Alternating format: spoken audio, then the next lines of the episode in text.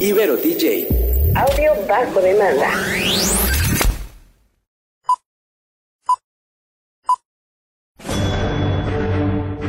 Una charla con amigos sobre los acontecimientos cinematográficos lo puedes encontrar aquí en La Esquina del Cine.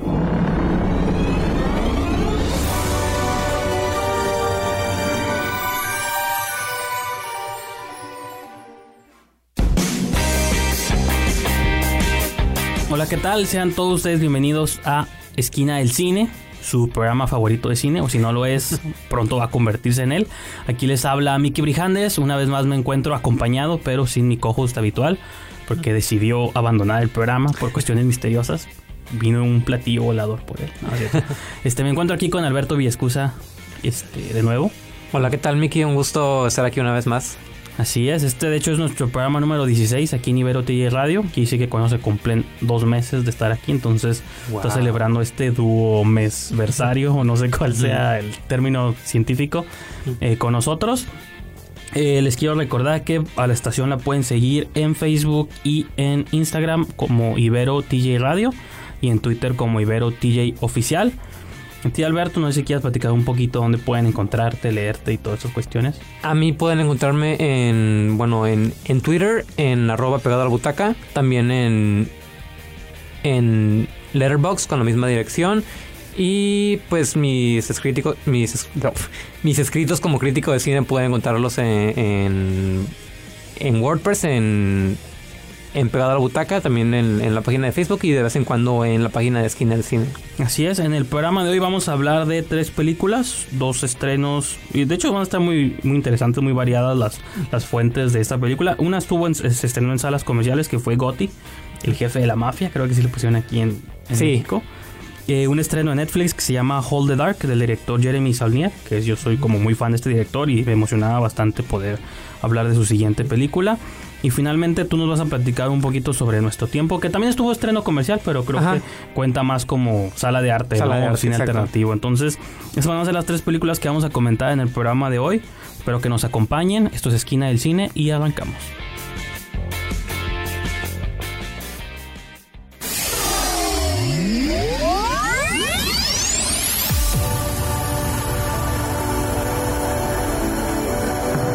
Las estrellas pasan por Que la fuerza te acompañe. ¡Magnífico! La Esquina del Cine.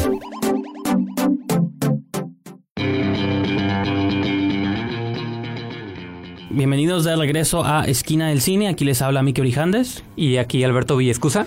Entonces, como les prometimos, Gotti. Yo sé que se morían de ganas de escuchar sobre esta película. O La Gary, película Gotti. más anticipada del año. Así es, aquí le pusieron el subtítulo también El jefe de la mafia, ¿no? Protagonizada por John Travolta. No sé si te enteraste mucho de las controversias con las que estuvo involucrada en Estados Unidos esta película. Pues una de, una de ellas supongo que fue que pues es, es, es una... ¿Tiene cero en Rotten Tomatoes Ajá. o tiene hasta el momento que estábamos grabando o la última vez que chequé? Sí, de hecho, pues hasta, hasta en, en la... En la campaña comercial le pusieron la película que los críticos no quieren que veas y se la... Ajá, y saben esa es en la campaña y luego gente empezó a investigar porque tenía como score de la audiencia muy elevado. Ajá. Y creo que fueron los de Screen Junkies, no me acuerdo si saca- sacaron un video donde hacían como un análisis de que muchas de las cuentas que habían votado a favor de como audiencia las acababan de abrir hace como unos dos o tres días y no, la única película que habían votado era Gary, ¿no? Entonces era como Mm, era sospechoso. spam, sospechoso, el mismo staff, ahí tenían a, a un intern ahí abriendo cuentas falsas y dándole votos. Porque sí, la película creo que tiene, sigo, no quiero mentir ahorita en ese instante, pero hasta donde tengo entendido tiene cero. Por más También mala... cabe resaltar que, bueno, Sí. toda esta controversia viene en parte de que es una, es una producción en parte de MoviePass, que es una compañía Claro. ah, súper extraña que les recomiendo mucho investigar porque es una de las sagas Sí. de negocios más extrañas Es que he un visto. servicio Ajá. que aquí en México nunca entró, no ha entrado y parece que está a punto de desaparecer allá. Bueno, el Movie Pass en específico, ¿no? Ya AMC y otras cadenas sacaron sus propios servicios similares. Pero sí, estuvo, estuvo envuelta como en ciertas controversias allá en Estados Unidos. Y yo lo que iba a mencionar es que por más mala que sea una película, o la película que ustedes más odien, busquen Rotten Tomatoes, usualmente no tiene cero. Puede que tenga 20 o 17 o 30. Significa que mínimo a alguien le gustó. Esta película, para que todo haya un consenso de que es cero, es porque es una horrible película. Y bueno, no sé tú y te vas a platicar, pero yo cuando la vi salí, sí me quedo con esa idea de que es una muy mala Sí, película. no, es que... En forma, estructura, montaje, plot, no sé qué está pasando. O sea, John Travolta, para bien o para- para mal, es un buen actor y defiende su personaje. Sí, creo que, creo que lo más rescatable de, de la película es esta actuación que no- pues no es, diríamos, de las mejores de él, no es, no es en realidad, diríamos, buena, pero sí hay, sí hay como mucho, mucha personalidad, mucha exageración, como que es lo único que mantiene viva la película. Sí, porque digo, repito, Travolta para bien o para mal creo que se sabe defender cuando quiere, pero hasta incluso hablar de la trama es complicado porque si así la historia está basada en la vida del personaje Gory, que sí existió en la vida real, pues que era John como- Gory, un mafioso de, de Nueva York, uno de los mafiosos más infames, célebres Sí. de la, Entonces, de la historia de la, la, película ciudad. no es un biopic así en forma de, de nacimiento, adolescencia. Eso es más bien, ya lo ves como adulto, él como en la cárcel, porque digo, eventualmente pues, lo meten a prisión, y él como narrando sus, quizás sus mejores momentos. Sus, Sí, como sus, Pero- los, sus, sus greatest hits. Si, si no lo sé yo, es, es porque es confusa la película, pues de que no hay como realmente una estructura, una línea narrativa que diga, bueno, este es el plot. De la nada hay momentos, digo, esto quizás spoiler, pero pues, me da igual realmente. cuando la escena de que fallece quizás su hijo o que lo atropellan. O sea, sí, entiendo que la película quería ser un momento emocional y seguramente en la vida real, pues sí fue algo importante en la vida de Gory. Pero pues no, nunca encuentra cómo conectarlo con el resto de la historia. Creo, No que- es algo, es un tema recurrente dentro de la película porque son escenas que podrían ocurrir en cualquier momento de la historia es y incluso como que no no contribuyen, no añaden nada, no sé qué opinas. No, eso quizás es muy interesante, de que realmente si llegaba un editor y reordenaba o reestructuraba el orden de las escenas, daba igual, pues. Porque incluso ni siquiera era lineal, a veces estabas en los Ajá. ochentas, luego en los noventas y... Pero el hijo, yo me guié mucho por la vestimenta del hijo, de pronto hay un momento que están como en un, en un bar, en un pub y él trae como una chaqueta muy de los dos miles, pero se supone que son los ochentas, ¿no? Y... Creo que también, también alguien mencionaba en Twitter que incluso en una escena en la, en la que están en un club de los 80 sale una canción de Pitbull. Ah, sí. Bueno, y de hecho la música sí es muy anacrónica, de que hay hip hop, hay, hay, este, como tú, pitbull, cosas así. Este, bueno, vamos a una pequeña pausa y seguimos destruyendo aquí a Pues no, no sé qué más hay que decir. Yo los buscaré. Los voy a encontrar. Si eres un cinéfilo, tenemos un lugar perfecto para ti en la esquina del cine.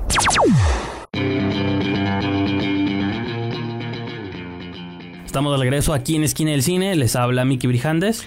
Y aquí Alberto Villescusa. Entonces estábamos a la mitad de despedazar Gotti. No sé, tú, habría- hay, hay algo que rescatarías o realmente también saliste? Pues- yo le di media estrella en Letterboxd, eso fue mi... Yo le di un, le di creo que una estrella. Yo, pues como decía, la, la actuación de, de John Travolta, por lo menos es entretenida, como creo que es de esos, es de- Travolta es de esos actores que es tan entretenido como cuando, cuando da una mala actuación como cuando da una buena Sí, actuación. Battleship Bird está curada. Sí, está- Face Off, está suave. o sea, pues sí, tienes, tienes razón.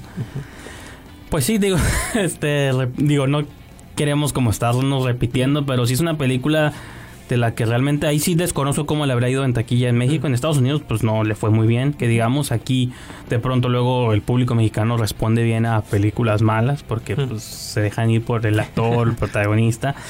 Entonces, pues sí, yo creo que la conclusión, pues es de que no la vean nunca en sus vidas. Ni- ni- y eso es que ni en Netflix nunca, o sea, puede pasar el resto de sus vidas. Y seguramente hay un documental sobre John Gotti más interesante, ¿no?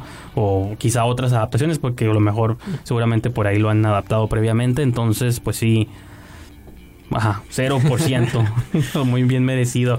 Este, bueno, ahora les voy a platicar un poquito. Yo sé que es una película que tú no tuviste oportunidad de ver, pero la de Hold the Dark de Jeremy Saulnier. No sé si estás un poco familiarizado con la filmografía. De él nada más he visto la de Blue Ruin. No, no he podido ver la de Green Room ni, ni la primera que es Murder Party, que me parece. Sí.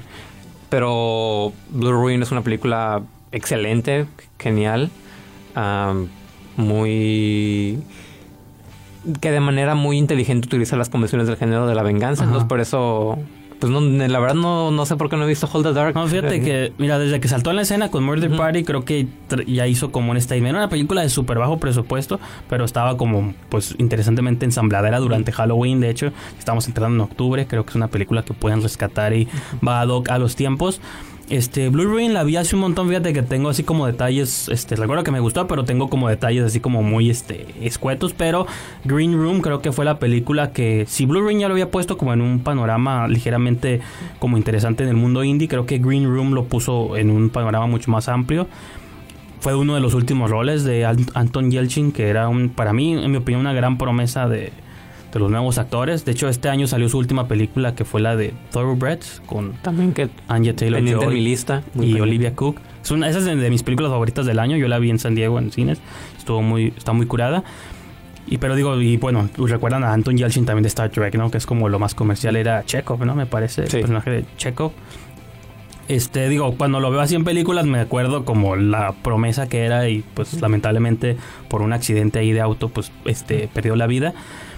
Eh, entonces, pues Jeremy Saulnier, repito, creo que con Green Room, Green Room hizo este gran statement y ahora volvió dos años después con Hold the Dark.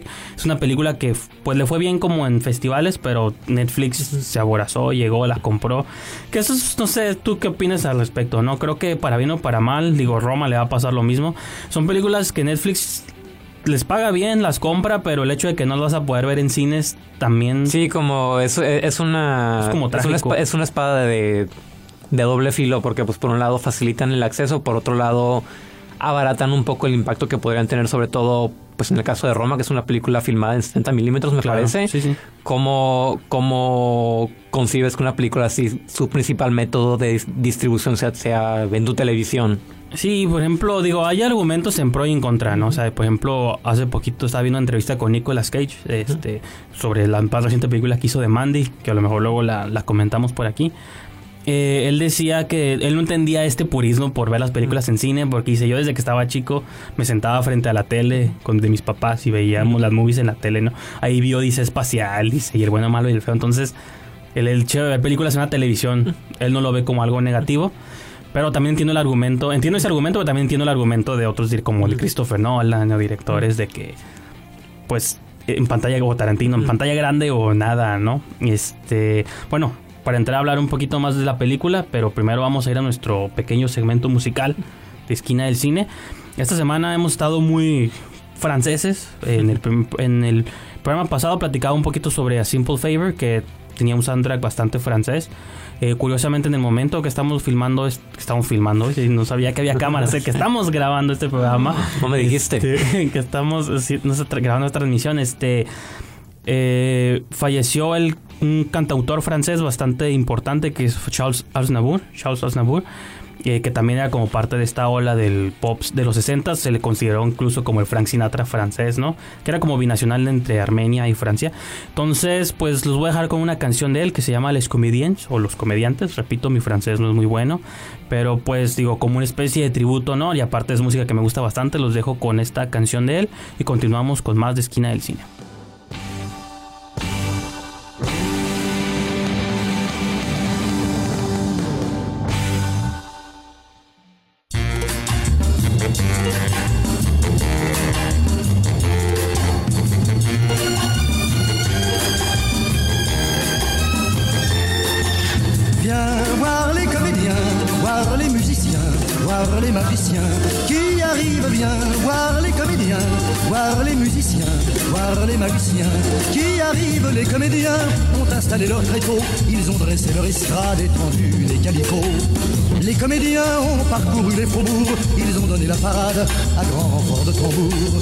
Devant l'église, une roulotte peinte en vert, avec les chaises d'un théâtre à ciel ouvert.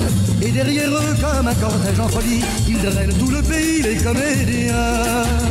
Viens voir les comédiens, voir les musiciens, voir les magiciens qui arrivent bien? Voir les comédiens, voir les musiciens, voir les magiciens qui arrivent si vous voulez voir confondre les coquins dans une histoire un peu triste où tout s'arrange à la fin?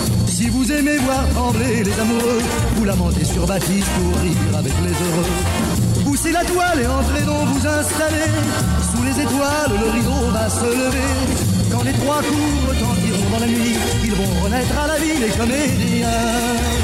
Viens voir les comédiens, voir les musiciens, voir les magiciens qui arrivent bien. Voir les comédiens, voir les musiciens, voir les magiciens qui arrivent. Les comédiens ont démonté leur tréteau, ils ont monté leur estrade et plié les calicots. Ils laisseront au fond des cœurs de chacun un peu de la sérénade et du bonheur d'Arlequin. Demain matin, quand le soleil va se lever, ils seront loin et nous croirons avoir rêvé. Mais pour l'instant, ils traversent dans la nuit d'autres villages endormis, les comédiens. Viens voir les comédiens, les musiciens, les Voir les comédiens, les musiciens, les magiciens qui arrivent bien. Voir les comédiens, les musiciens, les magiciens qui arrivent bien. Voir les comédiens, voir les musiciens, voir les magiciens qui arrivent bien. Voir les comédiens, les musiciens. Drama,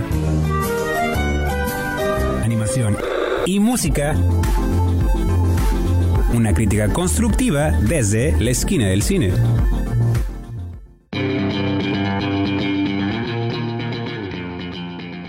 Estamos de regreso aquí en su programa Esquina del Cine. Les habla Miki Brijandes. Y aquí Alberto Villescusa. Entonces, rápidamente les platicaba sobre Hold the Dark, que es la cuarta película de Jeremy Saulnier. Y esta es una especie. No sé si tú viste Wind River este, de Taylor Sheridan, que salió hace como el año Mm. pasado o hace un par de años.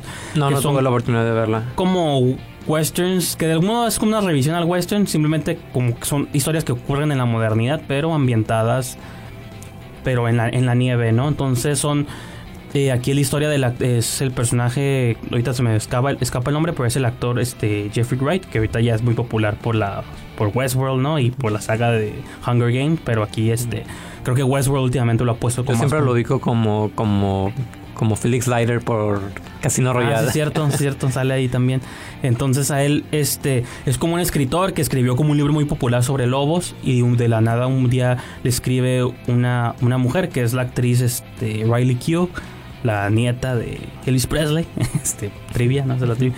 Él escribe de que su hijo se lo robó, bueno, me, dio risa, ¿no? Pero le dice que su hijo se lo robó un lobo, ¿no? O sea, el niño salió y te ves la toma cuando se ve, este, cruza miradas con un lobo y luego pues corta y se desarrolla la historia, ¿no?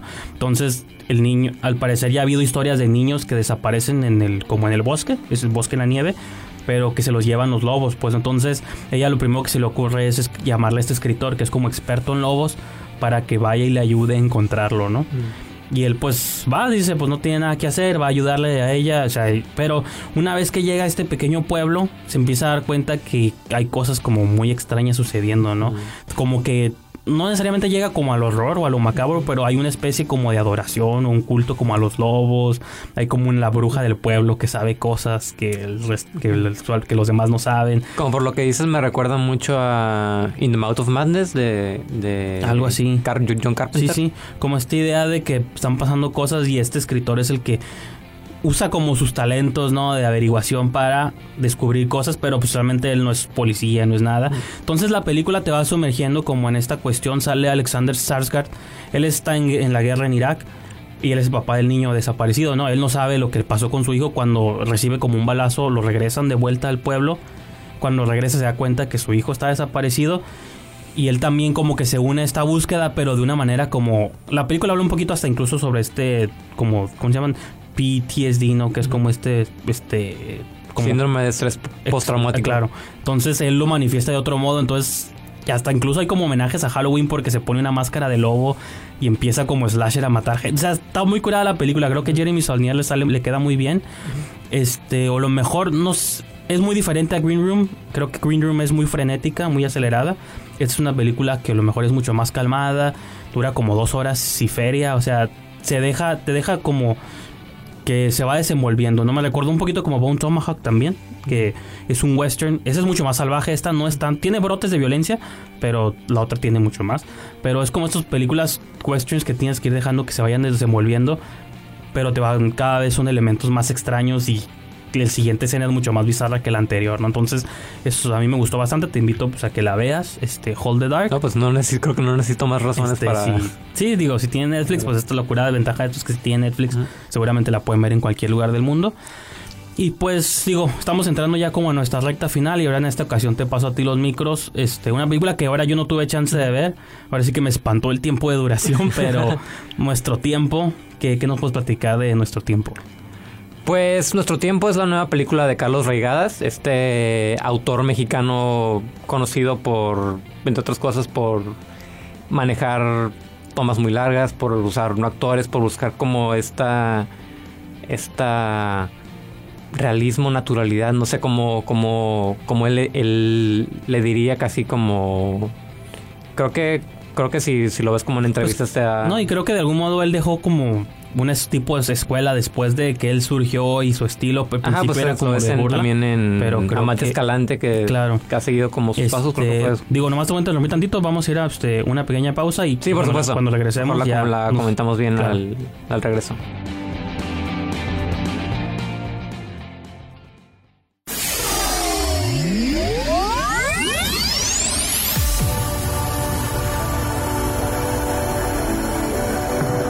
Las estrellas pasan por...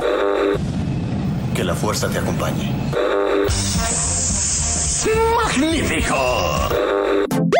La esquina del cine.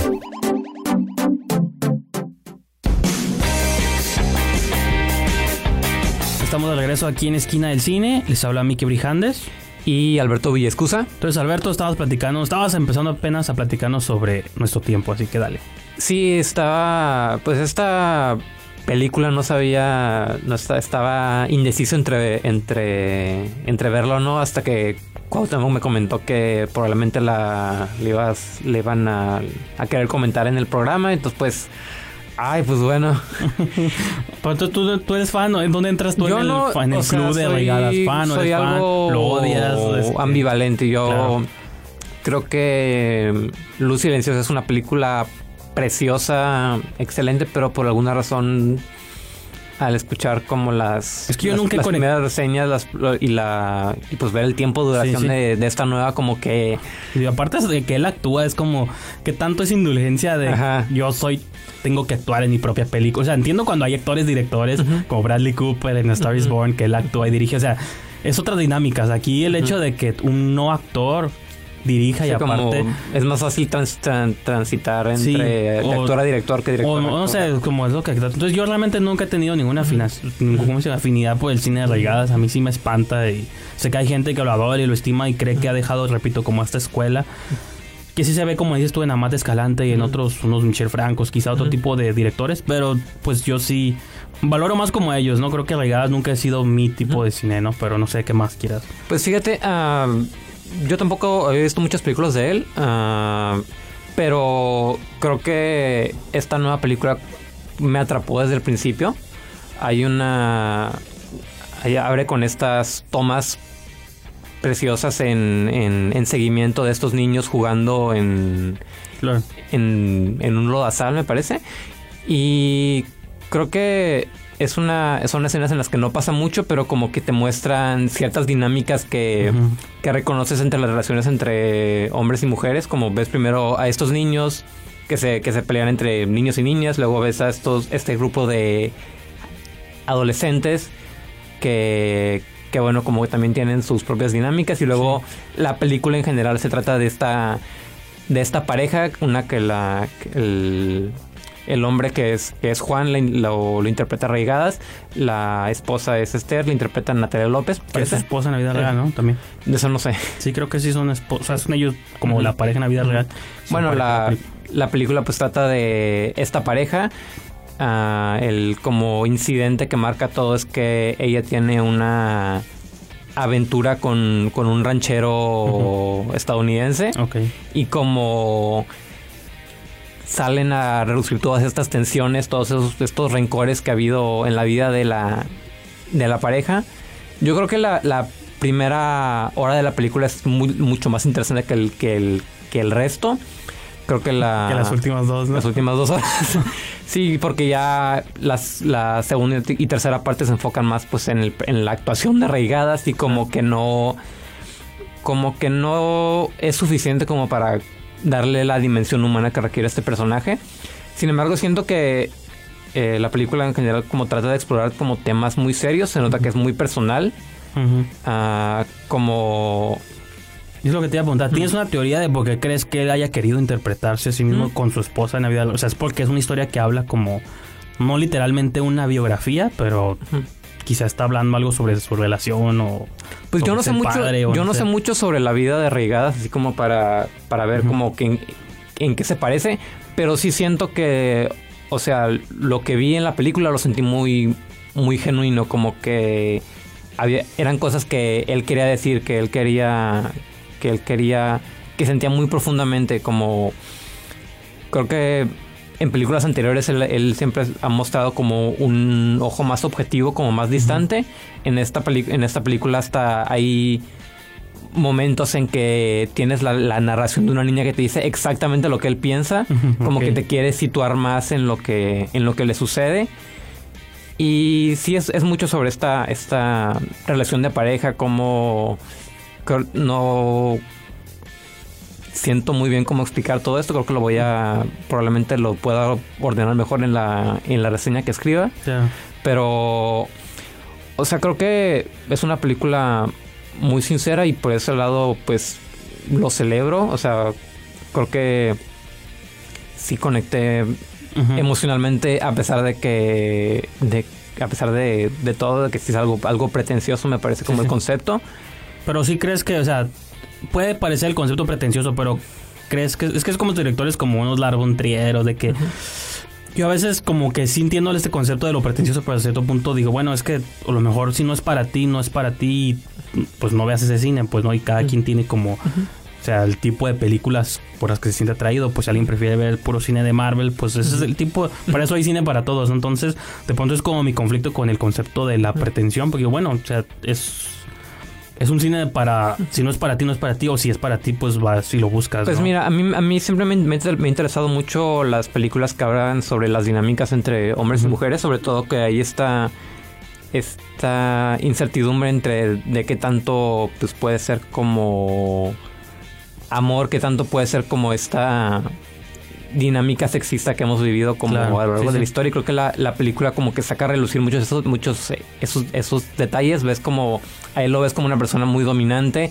y a ella como alguien que pues se dejó dominar por todo ese tiempo y que al final apenas después de muchos años muy apenas después de muchos años de, de matrimonio se está dando cuenta de que pues puede sentir estas otras cosas. Claro. y creo que eso se nota mucho en la película Pues bueno, yo creo que pues ahí, ahí le vamos a dejar. Entonces, pues digo, pues a- si se quieren enfrentar al reto, pues vayan a ver nuestro tiempo. Yo a lo mejor tengo chance de verla esta semana. Este, vamos a ir a nuestra última pausa del programa y continuamos aquí en Esquina del Cine. continuamos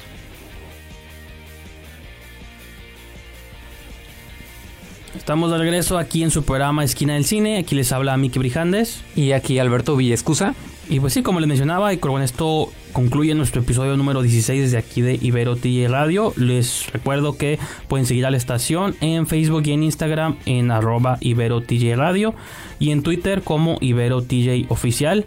Y pues no sé, Alberto, te pregunto la pregunta, te hago la pregunta clásica, ¿cómo te sentiste en el programa el día de hoy? ¿Todo bien? ¿Todo- pues un gusto acompañarte que que aquí una vez más sobre todo Ya. La- te, te vas a quedar ya para siempre, ¿no? Eso es como lo que si ustedes... Cuauhtémoc me deja sí. No, no, no ocupas permiso. No está aquí, no. Este, no, este, bueno, nomás a ti donde pueden encontrarte, leerte, este. A mí pueden encontrarme en, en WordPress, en el, en el blog pegado a la butaca. También pueden buscar la, la página del blog en Facebook. Pueden seguirme en Twitter, en arroba pegado a la butaca y también en, en Letterboxd, en la misma dirección. Si, parte, si- si tienes planeado hacer un texto sobre este, nuestro tiempo también. ¿no? sí, ahí estoy trabajando en, en Ok. eso ahorita. Y entonces- Probablemente lo suba mañana. Así, entonces, pues digo ahí para que estén pendientes. Eh, a mí me pueden seguir en Twitter, en Instagram, arroba brijandes o diagonal brijandes. Letterbox también, pueden encontrar arroba Brijandes, tú también tienes Letterbox este pegado a la butaca. Eh, también pueden encontrar más de Esquina del Cine en esquinadelcine.com. No solo tenemos estos programas, pueden escucharlos en su versión podcast, pueden encontrar enlace aquí en la estación de radio, pueden leer textos de Alberto, míos, de Cuauhtémoc, de un montón de colaboradores que ahí tenemos. Entonces, los invito a que entren en esquinadelcine.com. Este, pues ahí pueden pasar un rato y leyendo y viendo cosas, ¿no? Entonces, yo creo que con eso dejamos el episodio del día de hoy y nos escuchamos para la próxima.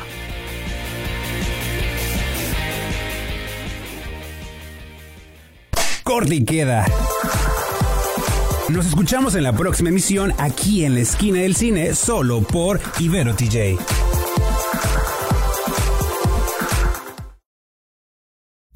Ibero DJ. Audio bajo demanda.